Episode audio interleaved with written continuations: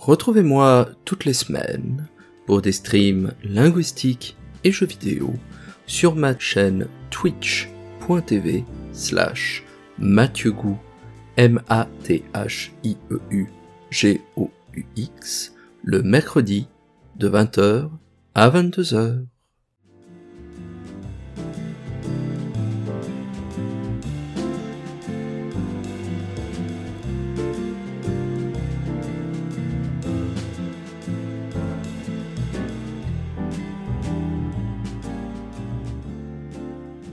Ces derniers temps, je joue à Baldur's Gate, jeu de rôle sorti en 1998 et développé par BioWare et Black Isle Studio, et particulièrement même à la version Enhanced disponible depuis 2012 sur les plateformes de téléchargement. Il s'agit d'un jeu de rôle qui reprend le système de jeu fondé sur la deuxième édition des règles de jeu de rôle Advanced Dungeons Dragons, se déroulant dans un univers médiéval fantastique et dans lequel nous euh, dirigeons une troupe de héros au cours de différentes aventures les confrontant à euh, différents belligérants afin de résoudre une crise qui pourrait effectivement menacer tout ce royaume. Il s'agit d'un jeu de rôle particulièrement populaire et ces derniers mois, à l'heure où j'enregistre cette émission, le troisième épisode de cette série canonique, Baldur's Gate 3, est considéré comme l'un des jeux de rôle sur ordinateur les plus travaillés, les mieux écrits, les plus poussés hein, de l'histoire des jeux vidéo. J'ai connu Baldur's Gate à son époque et je l'ai refait ensuite périodiquement, totalement ou en partie, et peut-être euh, en décevrai-je certains, ou peut-être en surprendrai-je d'autres, mais je n'aime pas vraiment l'univers de Baldur's Gate. Et même j'irai au-delà, je n'aime pas vraiment l'univers de Donjons et Dragons, et en règle générale, le médiéval fantastique, la héroïque fantasy, me laisse plutôt froid. Ce ne sont pas des univers que j'aime particulièrement. Je leur préfère des décors inspirés davantage de la science-fiction en matière de, jeux vidéo ainsi, euh, des jeux comme Mass Effect, par exemple, hein, me plaisent davantage, ou bien alors euh, du côté euh, de post-apocalyptique hein, ou de la dystopie à la Fallout. Il y a pourtant, et on aura raison de le préciser, des continuités évidentes entre ces différents genre et sous-genre du fantastique et de l'aventure, mais il est vrai que le médiéval fantastique à la Donjons et Dragons ne me plaît pas franchement. Les différentes armes, le système de jeu, de magie et ainsi de suite, au-delà de leur euh, complexité inhérente, euh, m'empêchent véritablement de rentrer à l'intérieur de cet univers. Aussi, lorsque je joue à Baldur's Gate, je profite d'une option de jeu qui m'est proposée et que je trouve particulièrement intéressante. Il s'agit du mode histoire. C'est là quelque chose qui se développe, il me semble, assez ces dernières années, notamment pour les jeux de rôle ou pas seulement, et qui vise à proposer parmi les modes de difficulté offerts au début de la partie, un mode qui permet pour ainsi dire, de se focaliser exclusivement sur l'intrigue et la narration, et en délaissant tout ce qui est du ressort davantage du ludisme, de la difficulté, ou ainsi de suite. Ainsi, dans le mode histoire que nous propose Baldur's Gate Enhanced Edition tout du moins, il y aura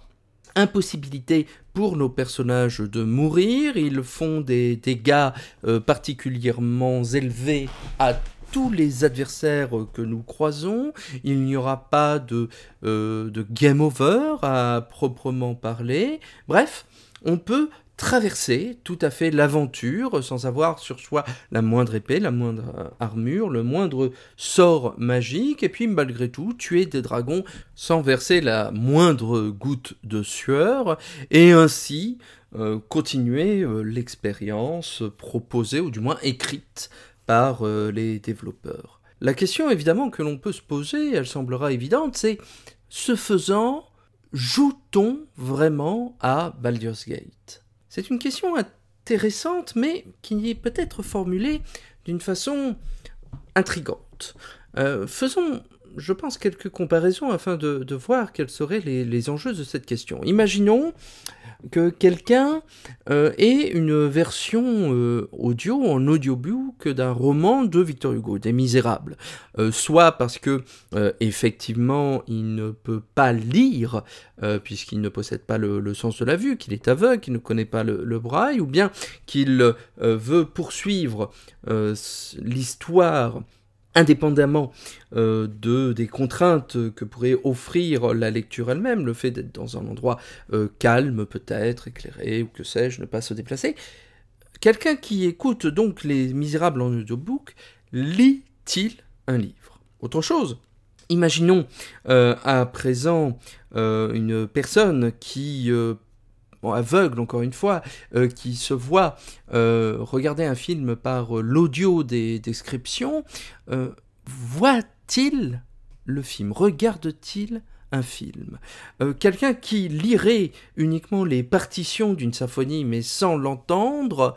écoute-t-il cette symphonie? Et quand on fait étudier une pièce de théâtre à l'école sans voir les acteurs et les actrices jouer sur scène, fait-on vraiment l'expérience de cette pièce de théâtre? Comme on le voit, il y a comme un continuum euh, dans ces questions-là, et il me semble euh, qu'il n'y a pas, pour ainsi dire, euh, d'avis aussi tranché qu'on peut l'imaginer de, de, prime abord. Alors certes, on peut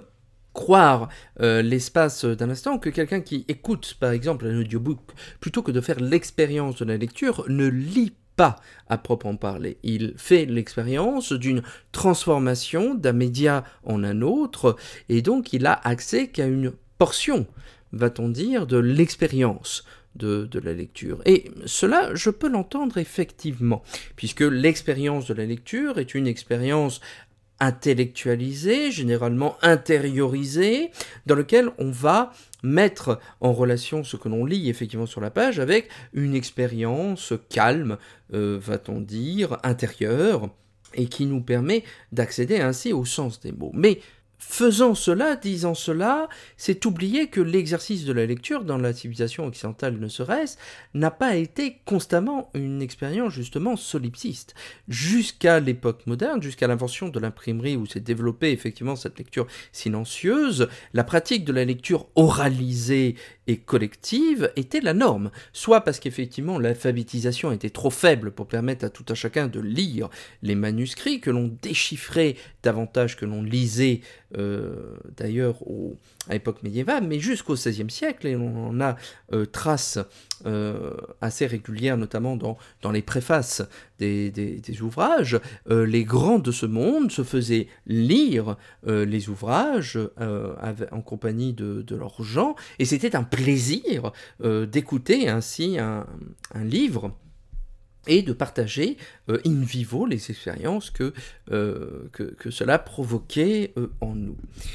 pareillement, pour un très grand nombre de façons d'accéder euh, aux, œuvres culturelles en réalité. Ce que l'on appelle euh, la lecture, l'écoute, le, visionnage sont autant de formes hein, euh, expérimentales, culturelles qui ont évolué et qui ont changé au fur et à mesure de l'histoire des pratiques. Ce que nous appelons la lecture aujourd'hui, la lecture silencieuse, intellectualisée, est née à un moment donné de l'histoire culturelle, bien après la naissance de l'écriture. On sait également, et ça ce sont des discours que l'on a pu entendre depuis le Covid par exemple, que pour certaines personnes, l'expérience cinématographique, l'expérience du cinéma, ne peut se faire que dans une salle de cinéma, avec un public, afin de, vivre collectivement une expérience émotionnelle forte, et que l'on perd effectivement quelque chose lorsque l'on regarde un film chez soi, seul, sur un écran de, de télévision. À ce moment-là se pose également la question, et c'est une question qu'il faut se poser, c'est à partir de quelle limite doit-on faire cette expérience-là? À partir de combien de personnes dans une salle de cinéma peut-on faire l'expérience du cinéma et de quelle façon doit-on effectivement réagir pour faire cette expérience culturelle et ainsi de suite? Donc, faisant cela, et si l'on applique cette réflexion au domaine vidéoludique, on se demande bien pourquoi le jeu vidéo devrait être effectivement à part de ces réflexions et de ces considérations-ci. Il y a eu pendant très longtemps, encore maintenant, euh, des discussions discussion sur, par exemple, la difficulté du jeu vidéo. Cela notamment dans le cadre des jeux From Software, hein, avec euh, cette, euh, cette idée que les jeux comme Dark Souls, Bloodborne, etc., étant des jeux exigeants, difficiles, il faut faire le,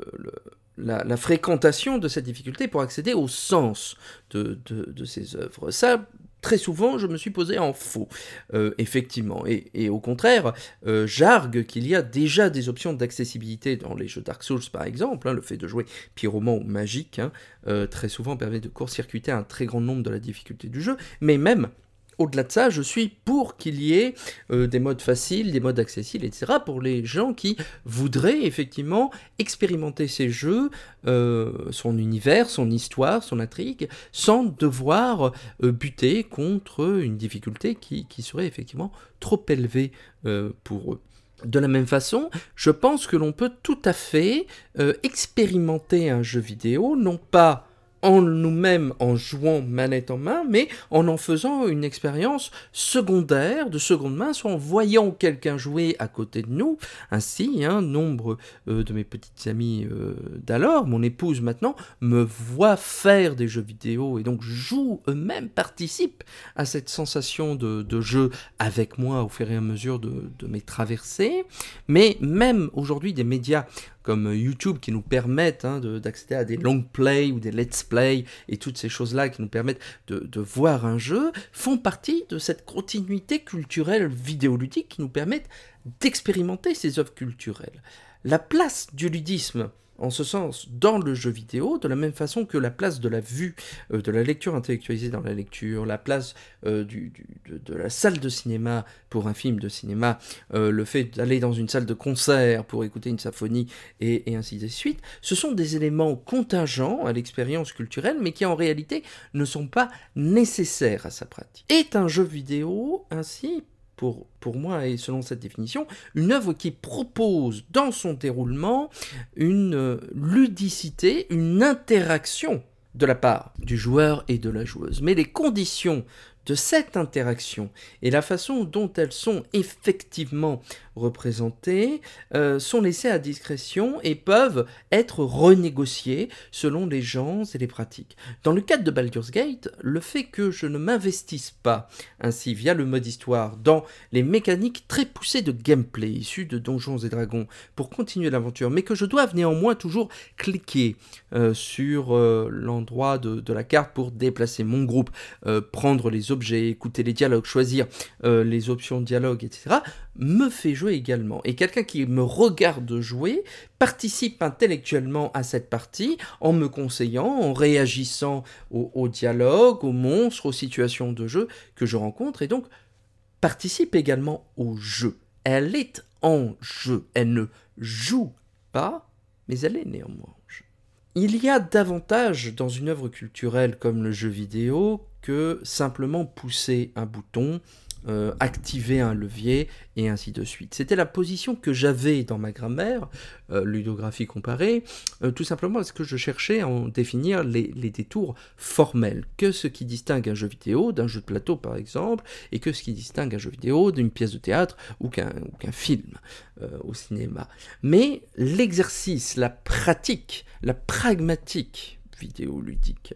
la phénoménologie même, je pense que l'on pourrait dire, du jeu vidéo, est au-delà de ces aspects formels, euh, interactionnels, euh, interactémiques, comme je les ai euh, appelés hein, dans, le, dans, le, cadre du jeu vidéo. Et donc, il convient d'envisager les choses d'une façon un peu plus souple. Jouer au mode histoire de Baldur's Gate, c'est jouer à Baldur's Gate. Tout comme jouer en mode facile, normal, difficile, faire un challenge run ou regarder une partie euh, sur YouTube d'un tiers. C'est d'autres façons de consommer hein, l'œuvre culturelle, le jeu vidéo, d'en faire l'expérience, de la comprendre, de la saisir et ainsi de, euh, de la faire entrer dans notre arrière-plan culturel. Car finalement, c'est ça qui relie toutes ces expériences, le fait que le jeu vidéo devienne pour nous un souvenir vivant, plus ou moins, qui nous permette d'avoir un nouveau filtre euh, sur lequel interpréter, avec lequel interpréter notre réalité. Que vous soyez un rôliste pur et dur qui voyait dans Baldur's Gate l'une des intégrations les plus brillamment faites du système de jeu de Donjons et Dragons en jeu vidéo, ou bien que vous soyez comme moi, simplement intéressé par l'intrigue, même si euh, son décor ne, vous plaît guère et que vous voulez juste lire de jolis bouts de dialogue et voir comment euh, cette histoire se dénoue, je pense que dans tous les cas, Baldur's Gate est un jeu qui doit faire partie de votre ludographie.